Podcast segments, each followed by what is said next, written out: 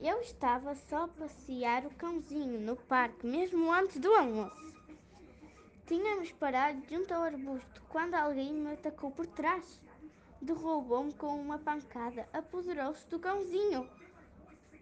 Deixou cair o bilhete e correu. Não consegui vê-lo bem, explicou Francisco Musculo. Tinha sido contratado para passear o cãozinho do vizinho.